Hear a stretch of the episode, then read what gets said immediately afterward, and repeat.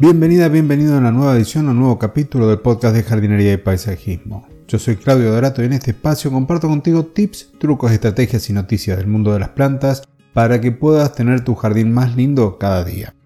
En el episodio de hoy vamos a hablar de suelos ácidos, que le pueden dar origen, cómo los podemos corregir y alguna que otra planta que también nos puede ayudar a identificar si nuestro suelo tiene estas características.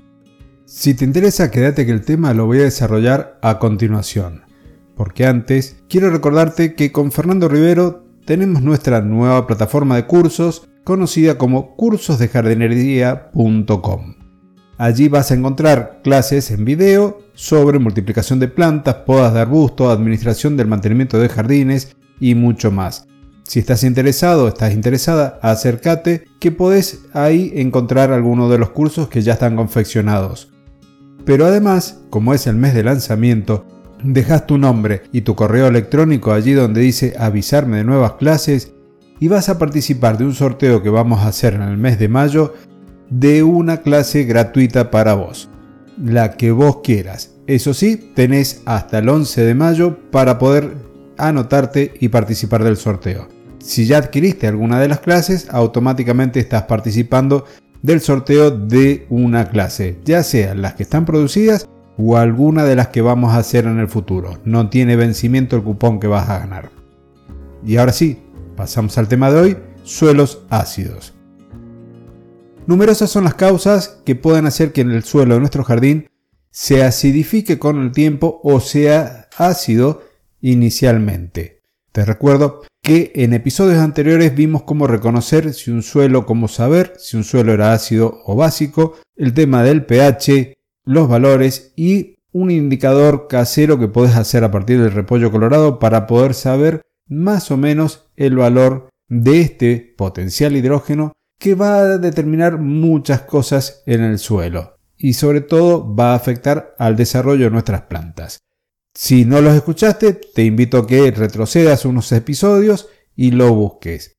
Ahora, partiendo de que ya conoces el tipo de suelo, que supones que es ácido y querés agarrar y hacer una corroboración rápida, tomas un vaso, le colocas agua destilada, dos o tres cucharadas de bicarbonato de sodio y dos o tres cucharadas del suelo de tu jardín. Si comienza a generar burbujas, estás en presencia de un suelo ácido. Ya entonces, confirmado que tenés un suelo ácido, vamos a tener que corregirlo si querés cultivar cualquier tipo de planta ornamental.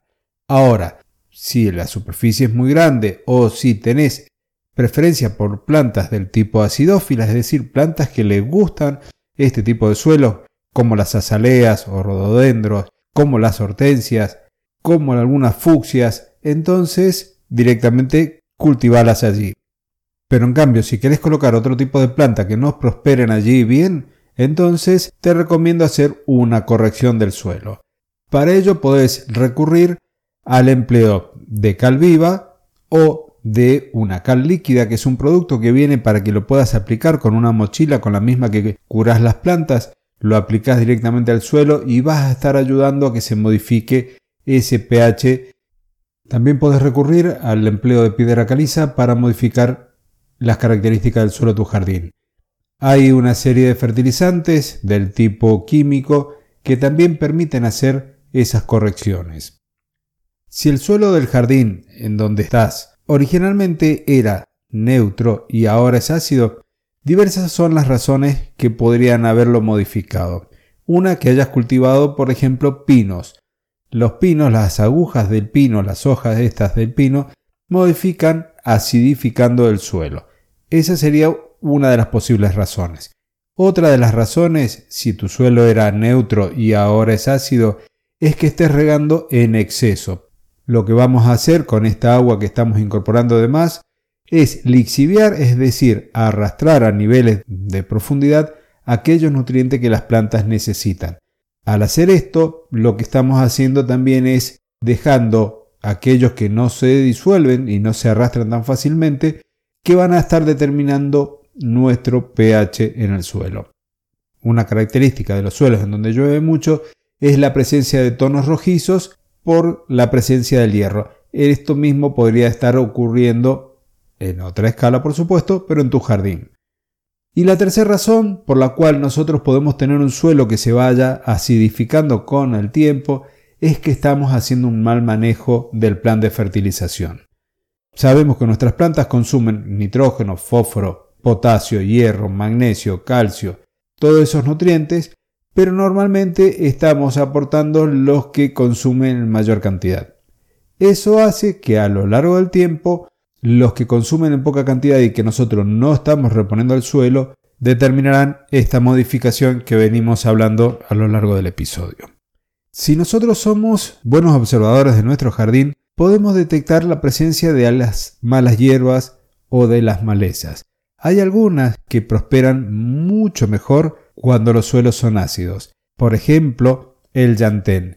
Si ves que el llantén que está en tu jardín, que ha salido porque ha llegado alguna semilla allí, crece muy pero muy bien, podría ser un indicador de que tenés un suelo ácido. También lo hace de forma muy linda, crece muy bien, el diente de león, también la cola de caballo.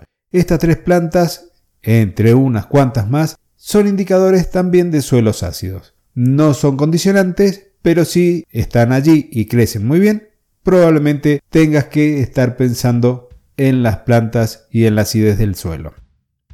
Y así hemos llegado al final de un nuevo episodio. Espero que la información te haya sido de utilidad. Si es así, por favor, hacémelo saber a través de una valoración positiva, de compartir el episodio, de suscribirte al canal si todavía no lo has hecho, porque todo ese tipo de acciones me van a permitir a mí llegar a una audiencia mayor a más amantes de las plantas. Y antes de despedirme, te recuerdo curso de jardinería.com, vas, te registras, tu nombre, tu dirección correo, ahí en el botón ese que dice informarme sobre nuevas clases y vas a poder acceder al sorteo de una clase de estas en video que estamos haciendo con Fernando para que puedas multiplicar tus plantas de manera más eficiente, para que puedas podarlas bien y muchos, pero muchos contenidos más. Ahora sí, me despido. Nos encontramos el próximo jueves en una nueva edición del podcast de jardinería y paisajismo. Hasta pronto y muchísimas gracias.